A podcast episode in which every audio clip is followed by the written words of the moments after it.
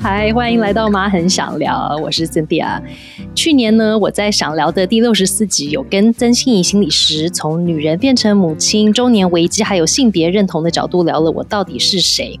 那我们谈到的这个 identity 呢，可以翻译为我们的身份、自我定位或者是自我认同。那刚好在节目的尾声呢，其实我们就不小心聊到了一个非常重要但也非常大的一个话题，所以我们就没有办法再聊下去了。那那个话题就是爸爸妈妈也知道我们自己要给孩子空间，长出自我认同啊，对不对？长出他自己。虽然在理智面我们都了解，我们也想要支持孩子能够成为内外合一，能够接纳与认同自己的人。可是，在执行面上面，我们又无法克制自己呢，要把自己复制到孩子的身上。那因为这样子，我们的小孩是不是就没有办法长出他自己的 identity 呢？今天要来跟心仪一起继续聊一下这个话题。那对于第一次认识心仪的朋友呢，心仪是一位女性，还有母亲。她目前也是伴侣心理治疗所的所长，最近还荣获了年度临床心理师的优良服务奖哦，非常厉害。我都不知道有这个奖项，但是真的很厉害。那心仪的专长是在成人的压力还有情绪管理，尤其擅长在处理女性亲子跟伴侣关系的议题上面。所以欢迎心仪，今天又再度来到妈很想聊。Hello，各位听众朋友，大家好，辛西亚你好，真的好像隔了没有很久又见面了耶。对呀，好像没有隔了很久，对，可是已经是去年，所以时间真的是过得飞快，催催人老。没错，妈妈心仪以及心理师心仪跟女性这个支持工作者呢，今天要来跟我们聊这个非常大的父母议题。因为我觉得，就是小孩子年龄比较小的时候啊，通常我们就小孩跟主要照顾者，通常可能是爸爸妈妈，或者是可能是保姆啊，或者是可能隔代教养，可能是阿公阿妈之类的，相处的时间其实非常的多嘛。那除了身教之外，其实我们这些成人会还会透过我们的说教、鼓励，可能甚至有控制的一些方式，去跟孩子互动。然后在过程里面，其实我们就会试着灌输我们认为是对的做人的道理，或者是是非的原则。那身为父母的我们，其实我们都认为这是我们为人父母很重要、很重要的一个责任嘛，就是我们的角色就是要做这个啊，不然我们要做什么呢？那因为孩子生下来的时候，其实他就像一个很干净的白纸，也因为这样子，我们就会觉得说，哎，这个爸爸妈妈要帮自己的小孩做一些传承，有没有说，哎，我的经验谈啊，我的这些道德观念啦，生命的一些什么想法啦，我就觉得说，哎，爸爸妈妈好像应该就要有这个责任去灌输给我的小孩。那好像对于他有一天最终要迈向就是一个独立自我、一个独立的个体的生活，好像也是很必要的啊。如果他生下来后，我们大家都没有给他这些观念的话，好像也蛮危险的，对不对？所以，我们一开始就要来跟心怡聊，说在你的经验里面，父母在孩子上的影响，到底是在什么程度，对于他的这个 identity 的这个养成或是发展是健康的呢？然后又到什么程度，你就会觉得说，哎，介入有点太多了，好像把自己复制在孩子上面的那个阴影太重了之类的，你会怎么去看这件事情？其实刚刚那个星期一边在讲的时候，我一边就在想说，当爸爸妈妈真的好难，然后真的我们很学了好多的教养的概念，就会觉得说我们很知道是要聆听孩子、尊重孩子、嗯，觉察自己过去自己的经验怎么叠加在孩子身上，这些我们都懂。可就连我前些日子也发生一个很有趣的例子，想要跟星期亚跟听众朋友分享，这样。有一天，我们家那两个小孩就快要迟到了，然后我要急着上班，我就急急忙忙的就赶快出门。我说：“哎，你看啊，你看楼下的爸爸都已经送小孩回来，你们现在才出门的。”嗯嗯。然后我们家那个小儿子就淡淡的看了我一眼，说。妈妈，你不是说不要跟别人比较吗？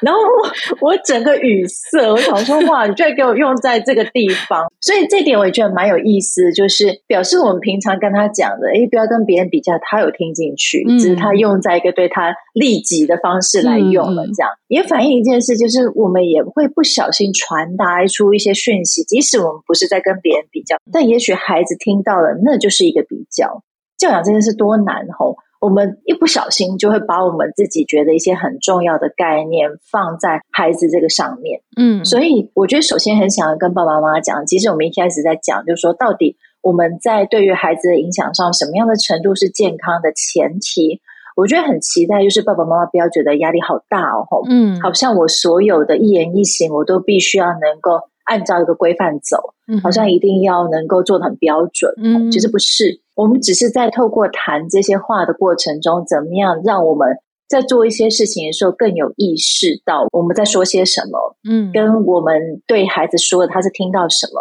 一旦我们越有意识，我们一定还是会出错。对，但是越有意识的状况之下，我们可能做的就会是更符合这个孩子的需要，是更符合我们的亲子关系。嗯嗯，所以绕回去正题，说到底到什么样的程度对孩子 identity 是健康的，什么样是过度的？嗯，我觉得用简单的一句话来说，如果我们带给孩子的是一种单一标准，嗯，比如说呃，世上只有读书好啊，学体育没有用啊，或者是说学美术赚不到钱，嗯，这种所谓的单一标准，哈，我觉得这个时候我们就要很小心了。那为什么？是因为当我们这个单一标准说，我们举例举呃，比如说打电动这件事来讲好了，哈，过去我们常常会很担心说，孩子打电动太多的时间，就是在游戏上面太多的时间，可能会影响到他的学业啊等等。可是好像现在这个时代，我们也看到有些人因为打出兴趣以后，就走出他的一片天，或是他把这个当成职涯的一部分。嗯，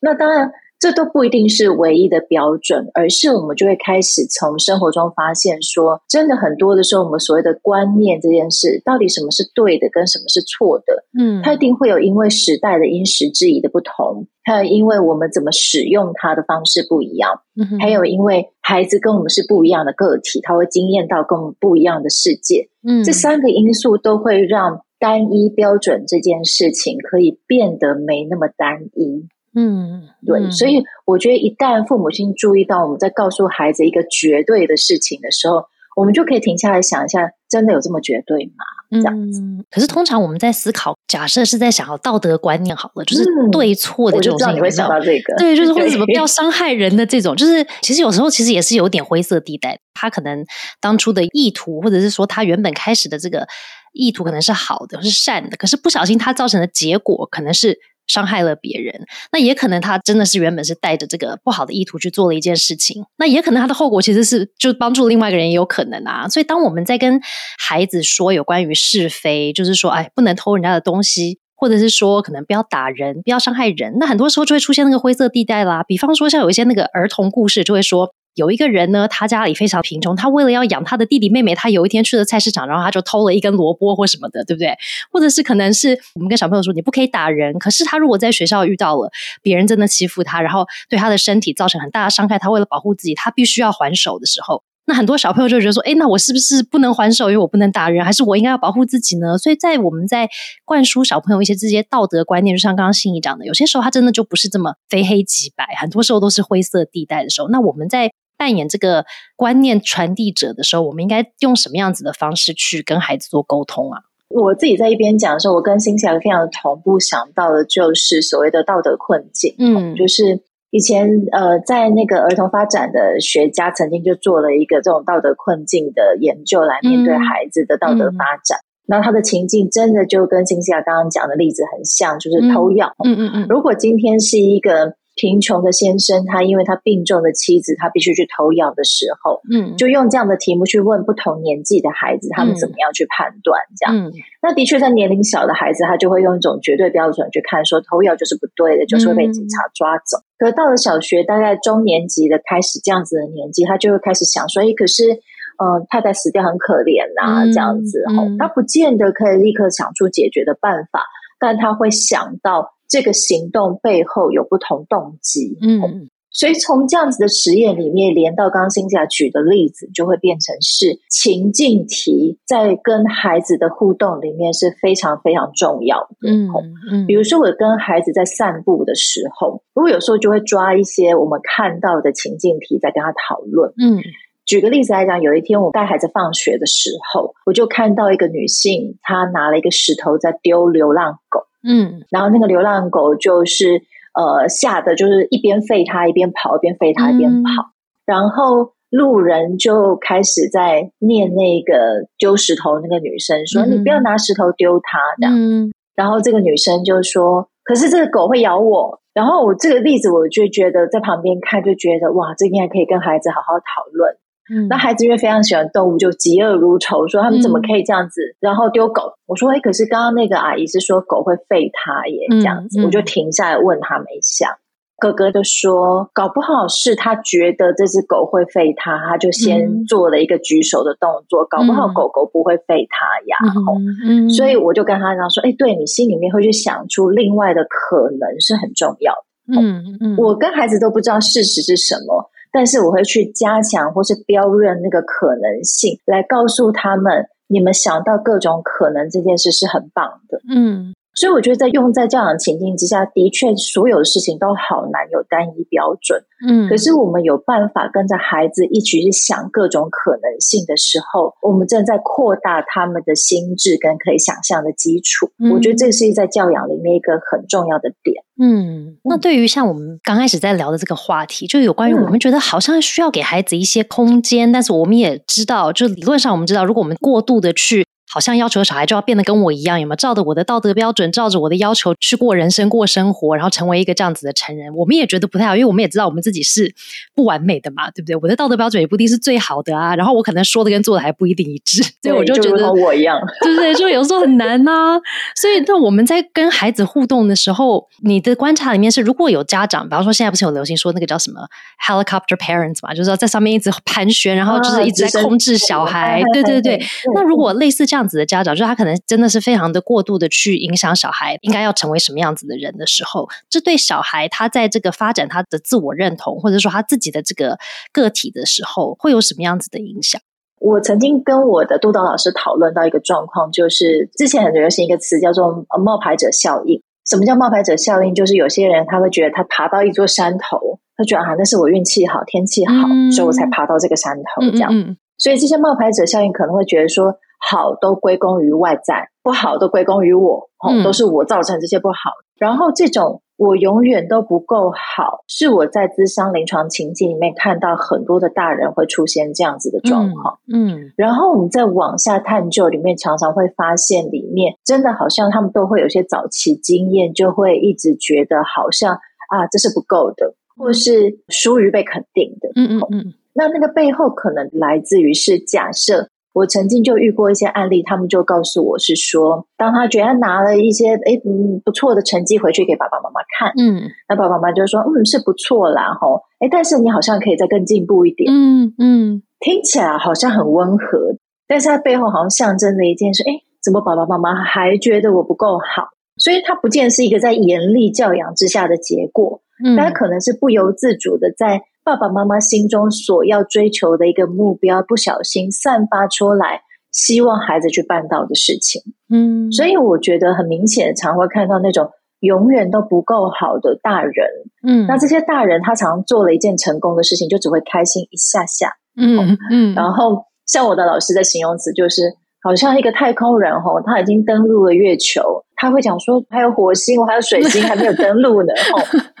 那我永远不够好。其实他反映着一种是，他也许觉得自己够好，但是他不敢觉得自己够好，嗯，或是他觉得前面还有好多东西等着他，嗯，但是那个等着他的到底是什么呢？嗯嗯，最终有可能真的就是一个爸爸妈妈的眼光，哎，就是他等待是一个他幼年时期可以被说你够好了这样子的一句话，这样，嗯，但也许他成为大人之后。他不敢得到了，或是他觉得他永远都得不到了，嗯，于是他成为一个常常觉得自己不够，但是又没有办法觉察的大人。是我刚刚在看到这种如果单一的这种对于孩子的影响里面会看到的情境。但你讲到这个，就是讲到我了，因为我就是属于那个一直觉得自己不够好，一直在去找说啊，那下一个下一个是什么的那种大人，就是现在的我。那个话语呢，就是讲到，然后很多时候呢，小孩带了一个东西，可能不管是给老师看，或是给家长看的时候，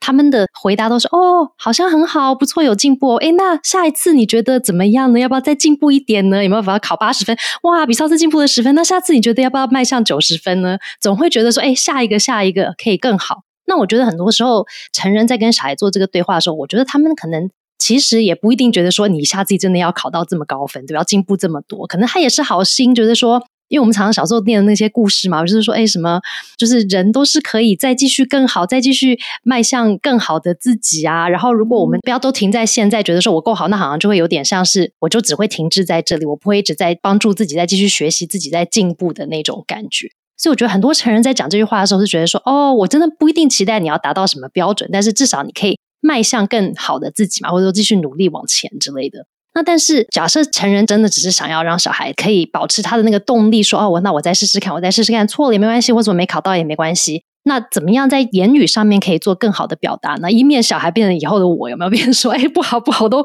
不够好，或者说我还要再努力再努力这种感觉？我觉得跟欣喜的谈话就是这么过瘾哈，永远都可以切入又更深，所以上次才会录音录这么久这样子。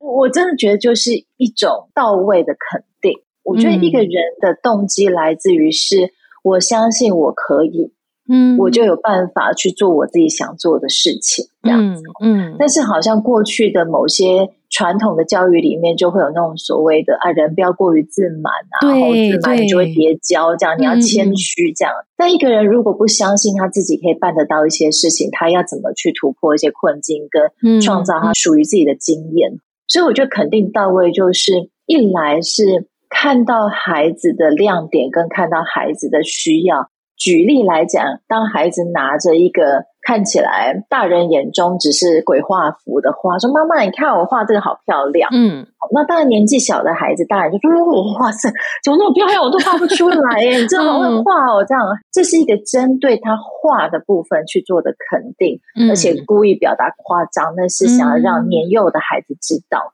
嗯，那背后有个很精准的东西是肯定他。那件事情，而不是说哇，你真的是一个天才耶！哦，啊，你真的是一个好聪明的人，不是这种太过模糊跟太过跟那件事情没关的称赞。嗯，因为我们常会觉得说，好像很怕称赞孩子，就哦，好像自己觉得可以太有自信这样子。嗯嗯。但是针对事情做具体的称赞这件事，可以让孩子很真正的知道，原来我在这一块是被肯。定的，嗯，他就不会过于浮夸，或是不用像大人担心说他太自信太满了，嗯，而是他相信在这一点是被看见的，嗯嗯。所以，像如果今天孩子拿了一个国语考卷来说，哎妈，你看我这是进步了，说哇，真的耶，你这你是进步好多，嗯，你自己连进步几分都知道，你真的很认真在看你自己进步多少了，嗯嗯，就顺着他的话来告诉他他所看见的东西，嗯，所以我觉得那个背后有一个很重。要的东西在于是孩子看见的，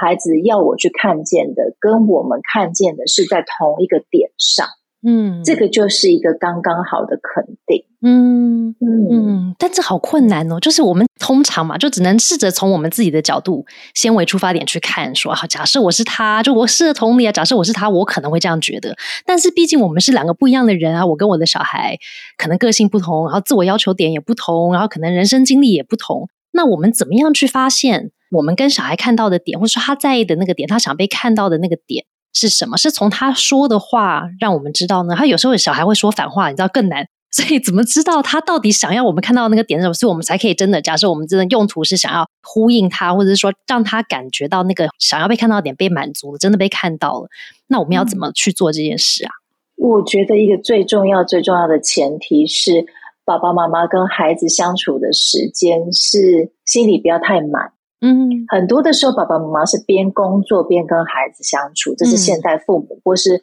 我边抓一些有空的时间来偷闲来边跟孩子相处，嗯，所以当孩子给我们一个呼唤，给我们一个请求的时候，如果我们的心里太满，正在工作或正在做别的事。我们就只会挪一点点的注意力给他们，说很厉害，哦，很棒，没了这样子，那就是因为我们心里的空间不够。嗯，但如果爸爸妈妈真的可以在跟孩子相处的时候停一下，先把自己手边跟满出来的事情放一下，告诉自己说：“哎，现在孩子在跟我讲话，所以我注意在听他说些什么。”嗯，我才有办法去听到孩子要的东西。所以，我觉得这个前提是在于父母自己这一块。有没有足够的心力在此时此刻看见孩子要的？嗯，那当然，我们真的没有办法要求现在的父母完完全全都做到这些事情。所以，如同我们刚刚在一开始所提到的预防针，我们真的不是要爸爸妈妈一切都到位，嗯，而是我们能够做到的时候，也不要忘记给自己肯定。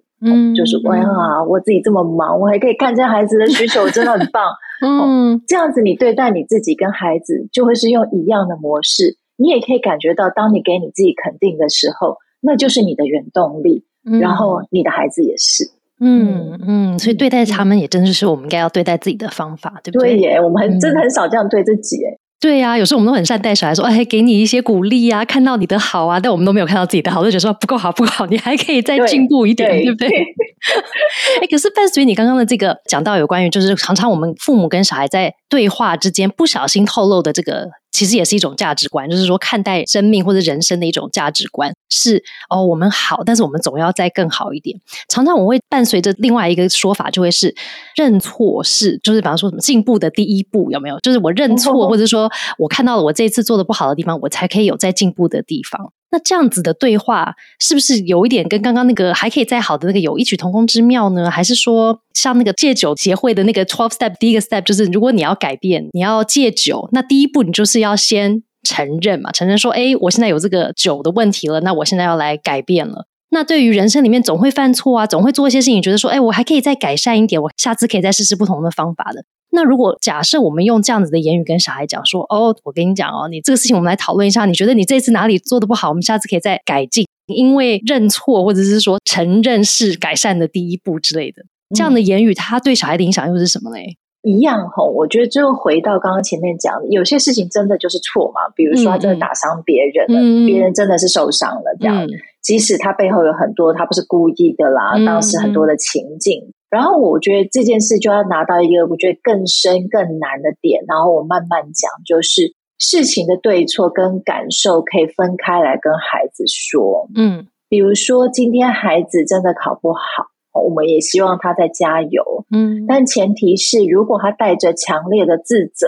他是没有办法让自己更好的。嗯，当父母的事情是先把孩子的自责拿掉，或者先把孩子。心里面觉得好强烈，自己怎么输了这个感觉先拿掉，嗯，先讨论情绪，嗯嗯，再来讨论是说，哦，那事情的本身如果真的不够好，我们怎么样在不要那么大量的自责的状况之下，一起去想怎么样让自己更好的办法，嗯，所以这是两个步骤，第一个是理解情绪，第二个部分再来找解决方法。但是大部分的人，就连我们自己，很多时候都没有时间跟没有想到去做这件事情，这样子。但是，一旦我们记得一个口诀，就是情绪跟行为的好坏可以是被分开来看的话。我们就会让孩子一方面不要觉得哦，我的爸爸妈妈没有看见我，没有你的爸爸妈妈看见你了，因为他看见你心情不好了，嗯，他看见你考不好自责了，但是爸爸妈妈还是可以安慰你的心情之后。再来讨论怎么样让自己进步的方法。嗯嗯，那如果这个小孩在当下他自己并没有对于任何事情有负面情绪，然后他可能去个足球赛好了，他好像输了，他觉得也 OK，他觉得跟他的那个足球队大家一起去踢球，他就很开心了。那但是很多时候教练啊或者什么爸爸妈妈会讲说，哎，今天去踢球了，我看到你好像呃有试着带球啊，然后有试着什么进分呐。但你觉得你自己这一次有什么可以在进步的地方吗？或者是说会觉得说，你知道认错就是什么进步的开始，或者是进步的第一步？那类似这样子的对话，他就少了刚刚你那一环，就是有关于先同理他的情绪的那一块，对不对？那这样子的对话是 OK 的吗？我觉得父母跟子女的关系，只要我觉得常常奠基在一个。情绪是可以被接住的状况之下，偶尔出一些没接住孩子的情绪，真的无妨，是因为那个关系的稳固本来就在这样子。那你可能有问题会出在有些孩子，就是好像某要某劲，好无所谓这样子，然后说考烂的，好像没什么关系，打输球没关系，这样子。这边会有两种孩子，一种孩子是他真的觉得没关系，嗯，好，他因为他真的很开心啊，那个开心的部分就让他觉得。对错没有关系，嗯嗯，还有另外一种孩子是 delay onset，我，就是他晚一点点才会发作这种不舒服。因为我们家的两个小孩真的就是处于这两种这样，哦，一个真的没关系，嗯，另外一个是先假装没关系，之后再跟我就有关系这样。我觉得父母亲一定都会知道自己孩子的特性，知道他现在说的没关系是不是真的没关系这样。子，嗯，还是他的没关系只是暂时的防卫，嗯，那你自然而然就知道哦，暂时防卫的孩子你。绝对不会现在问他，嗯，你可以等他自己跟你说的时候再来讲这件事情，嗯，真的没关系的孩子，可能爸爸妈妈又会觉得说，哎，心理师啊，老师啊，那他永远都只有考六七十分，他真的觉得自己没关系，他以后会不会真的是一个成绩很差的人？那这时候我觉得反而是要协助爸爸妈妈把视角拉远，嗯，好，他的人生不会只有这个东西七十分，嗯，好，我们可不可以拉远？视角看到这个孩子的整体，这个时候才可以帮助我们扩大去想，看到孩子的整体，看到孩子还有很多的时间去改变他自己的时候，爸爸妈妈自己才不会钻牛角尖。我自己在看孩子的成绩这件事情，是因为我们孩子刚好是小学生。然后我们家孩子刚进小学，那个注音符号真的学的哩哩啦啦。然后我心里说：“哇塞，幼儿园就你上过，怎么现在考注音符号还这个样子？”这样。那那时候我有个同事就冲出来说：“修蛋姐，吼，你们就是孩子有的时候他需要时间，吼，就是一年级你真的看不出什么。然后特别是我那个同事是一个男生，他说：我懂，我懂。像我们这种男生，吼，就是有的时候要想清楚自己做些什么，不见得那么快。就现在孩子四年级了。”那我真的觉得不一样的是，他有自己求好的方式，他长得跟一年级那个模样、模跟样子已经不一样。原因这个社会跟他一直在交互作用，嗯，他慢慢的长出自己一套他想要自己被认同跟被看见的方法，这样。嗯那当我们发现他开始求好的时候，一方面我说哇，你现在在帮自己求进步，哎，嗯。另外一方面，我反而心里在想说，哎，这个小孩会不会压力太大？嗯嗯我要随时注意他会不会求好太多。这个例子，我想要跟听众朋友分享的就是，孩子他会不断在变，嗯。不管是他现在不够好，或是现在他真的太求完美了，嗯，我们都要留一些余地，那叫做观察他，嗯，才不会让自己常常在现在一个东西太想要去改变孩子，而忘了发现孩子的潜力。嗯，那就顺着心仪刚刚讲的，因为我家的小孩儿子真的就是属于对自己有一种很高的自我标准的小孩，但是我又觉得他有时候设立很高的标准给自己的时候，他又会让自己会容易失望，因为那个标准很高的时候，自己真的要达成这个期待，有时候真的不容易，因为他的期待是高的。那胜利高的标准，我觉得在理论上就说还不错啊，这样才会有目标啊，对不对？可是问题是，当他自己达不到那个目标的时候，他又会自己心里又会过不去，会觉得，哎，我不又回到那个我不够好，应该都是我不好，所以我做不到的那一个循环。那如果遇到这样的小孩的时候呢？如果我们已经观察到小孩他的状态其实是设立很高的标准给自己，但是其实让他自己压力很大的时候，那我们又应该要从旁怎么去帮助他？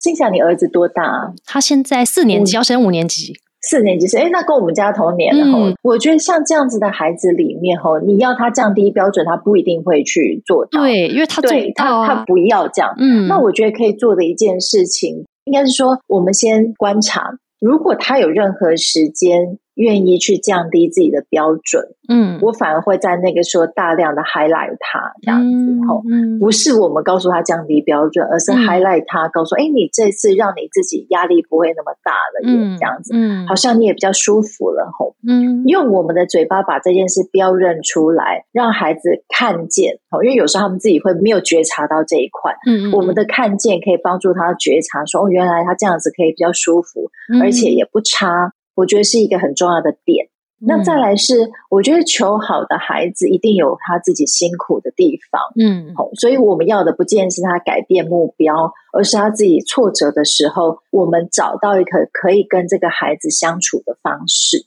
以前我们家孩子是那种，他写错一个字，他会把它擦到破，然后自己气爆，然后把笔丢掉那个样子。可到现在这部分也改掉了吼，所以他转移到钢琴上面，然后练钢琴就气到整个这个毛躁这样子。但是我的做法就是，我随时告诉你，你可以停下来休息，你可以决定。嗯，我一定是不断重复的坚定告诉他说，我知道你很想要弹好，嗯，但是妈妈觉得你可以随时停下来休息。嗯，然后不断的告诉他的时候，他会把这个东西记在心里来尝试。我就会看到孩子慢慢的去抓到我们告诉他的方法，偶尔试到这个方法的时候，我们就赶快告诉他说：“哎，你这次让你自己休息一下，嗯，哦，舒服多了哈。”嗯，然后我们就赶快装没事走掉了，这样嗯种下一颗告诉他该怎么做的种子。所以很有趣，就互动上其实不像是那种说教的叨念，而是只是像个风一样飘过来说：“哦，我看到你这样子还不错哦。”然后就飘走了。你太注重他，他会觉得烦跟别扭，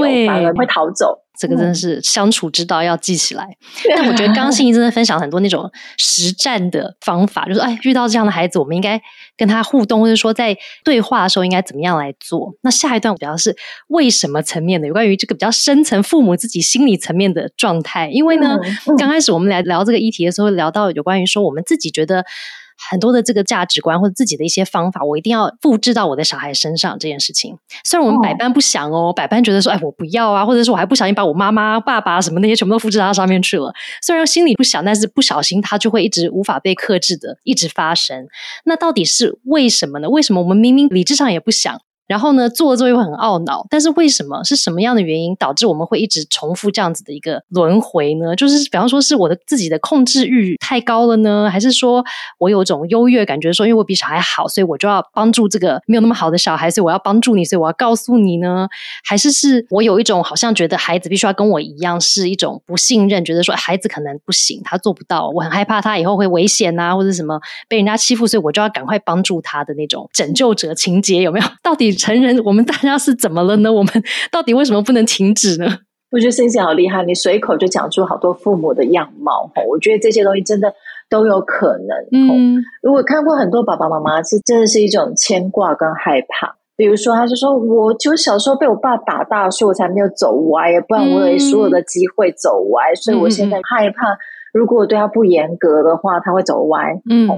这听表面上是一个严格，但背后其实是一个害怕。嗯，所以爸爸妈妈自己如果可以看到自己的害怕跟担心的时候，我们就正在对自己柔软，这是第一步。那很多爸妈，因为我们的人生就走走这么一次嘛，嗯嗯，某些人的路径其实很单一的，比如说像我，我就是一路这样念念念念书上来，这样，然后目前也没有过得太差，嗯，所以我自然而然就会变成是说。哎，好像过去学业成绩是我的拯救者，嗯，所以我想要孩子也有这样子拯救自己的方式，嗯，我就会不由自主的把学业成绩放在他的身上，觉得说，哎，成绩好像真的蛮重要，嗯，这样子。那的确，成绩蛮重要的，但是这个世界里面，我就会去想到，就是。我的人生路是这样上来的，可是那个人有他这样人生路上来，好像都不见得差。嗯，那我怎么可以用这个单一的标准放在孩子一定要这样子上面？所以我就一直不断的跟自己对话。哦，虽然成绩曾经是我的拯救者，嗯，但他不一定是孩子的。然后我也从观察孩子跟观察我知道，我们是很不一样的个体。嗯，比如说孩子很乐观，比如说孩子体育细胞很好。这个东西都是我没有的，所以孩子有他自己的资源跟优势去发展他自己。嗯，这个东西就是不断的觉察、对话跟看见孩子。嗯，我觉得这三个部分真的就是要帮助父母避免让自己所有的经验去叠加在孩子身上最重要的三点。嗯，假设我们今天想说回家功课好了。假设今天我们家长在想说，好，我真的就是很努力，想要克服我自己一直想要把小孩塑造成一个什么样子的小孩。刚刚你有提到这个很重要的三点嘛，对不对？我们要觉察，要去对话，然后我们要来做调整，看见，对，看见，然后再做一些觉得应该的要做的一些调整。除了这个之外呢，假设我们自己要类似把它当做一种功来修炼的话，我们还可以做一些什么事情来帮助我们？就是常常，因为有些时候可能真的是要常常自我催眠、自我提醒，当做一种话语来告诉自己，或者说有透过一些练习，就是有意识的练习，说好，我今天就试试看这样子做，看看是不是可以长时间之后，我就会可能改变一些我自己的惯性。那除了刚刚你讲到这三点之外，有些什么其他我们可以自己在家里做的一些功课吗？刚好我的工作是可以看到很多人的生命故事，所以我可以看到生命的多样性这样子。嗯，然后我也觉得看到生命的多样性，对我自己去理解孩子非常有帮助。看到这个人人生怎么过，看到那个人人生怎么过，看到别的孩子怎么过的，嗯，这些方式我觉得有助于爸爸妈妈去增广长大，不会只有一种方法。嗯，这个提醒真的很好诶。就除了看真实人生之外，有时候看电影啊、看书啊，也会有一些人生启发，会觉得说哦，对啊，这样子的人生，他看起来这样子走的历程，然后你就会有个很好的人生。有时候真的是不一定。因为常常很多在对不对？很多不同的故事也都可以看到，但有些时候呢，他好像又不是照着那种传统的轨道走，之后他又活得很开心、很好、很属于他自己的人生。所以我觉得真的是要搜集更多这种多元的人生故事，来帮助我们自己增大我们的这个视野，对不对？没错，没错。特别是有的时候，像我以前经过那儿童医院的时候，会看到一些，比如说重病的病童。或是他们可能是身心障碍的病童，说我都会赶快告诉自己，所以人生其实很多的时候，我们没有遇到那个情境，就会很贪心。嗯，可是当我们遇到一些真的很痛苦的情境，我们才会知道不贪心。嗯，这些印象都有助于让我更知道是怎么样看到孩子他现在拥有的快乐，跟他所拥有，他现在有办法享受生活的能力。来来回回看到外面的世界，自省，再看到孩子。这些东西一点一滴都在改变我们面对孩子的方式。嗯嗯，所以我觉得当爸爸妈妈真的就是要像心怡讲的心不能太满，因为你看，如果像你刚刚叙述的很多这种。你只是走在路上看到了一个富人跟一个狗狗的互动，或者是你今天去儿童医院的话，你看到了小孩，你心里还会有时间可以做这个反思哦，觉得说对，有时候我们真的可能只是贪心，或者有些时候我们真的就是要求很多，但是这真的是需要的吗？然后我觉得真的是当我心很满，眼睛看到的东西我都没办法去做反思了，所以很多时候我们或许真的也真的是要让我们的心可以有一些空下来的时间，可以去觉察，觉察之后还可以反思嘛，才可以有这些领悟啊，不然我看过去就看过去了，对不对？真的，嗯。哎，真的，所以今天又是一集，就是很系统化的帮我们分析了我们可能当做爸爸妈妈，或者甚至女性，就是当一个人，我们很多时候会遇到的一些挑战，就是很多时候我们很想做，但我们都做不到。那我觉得心仪都会给我们一些很实用的一些方法跟一些建议，然后也会给我们一些心理的安慰，会觉得说真的，大家这个真的很难，大家就加油，我们已经做的很好了，对不对？所以，对，今天真的感谢心仪又来跟我们一起聊这个非常大的，我觉得父母的议题，而且我觉得这一集应该是我自己录完之后，我还要再回去反复听个几次，帮我自己催眠一下，或者说让我自己有时间反思一下，说对，今天心仪到底跟我讲的是什么，然后我要怎么样去把它用在我自己。的生活跟我自己的小孩的互动的上面，非常感谢你今天再度来跟我们一起聊，谢谢。妈很想聊，就下次见喽，拜拜，拜拜。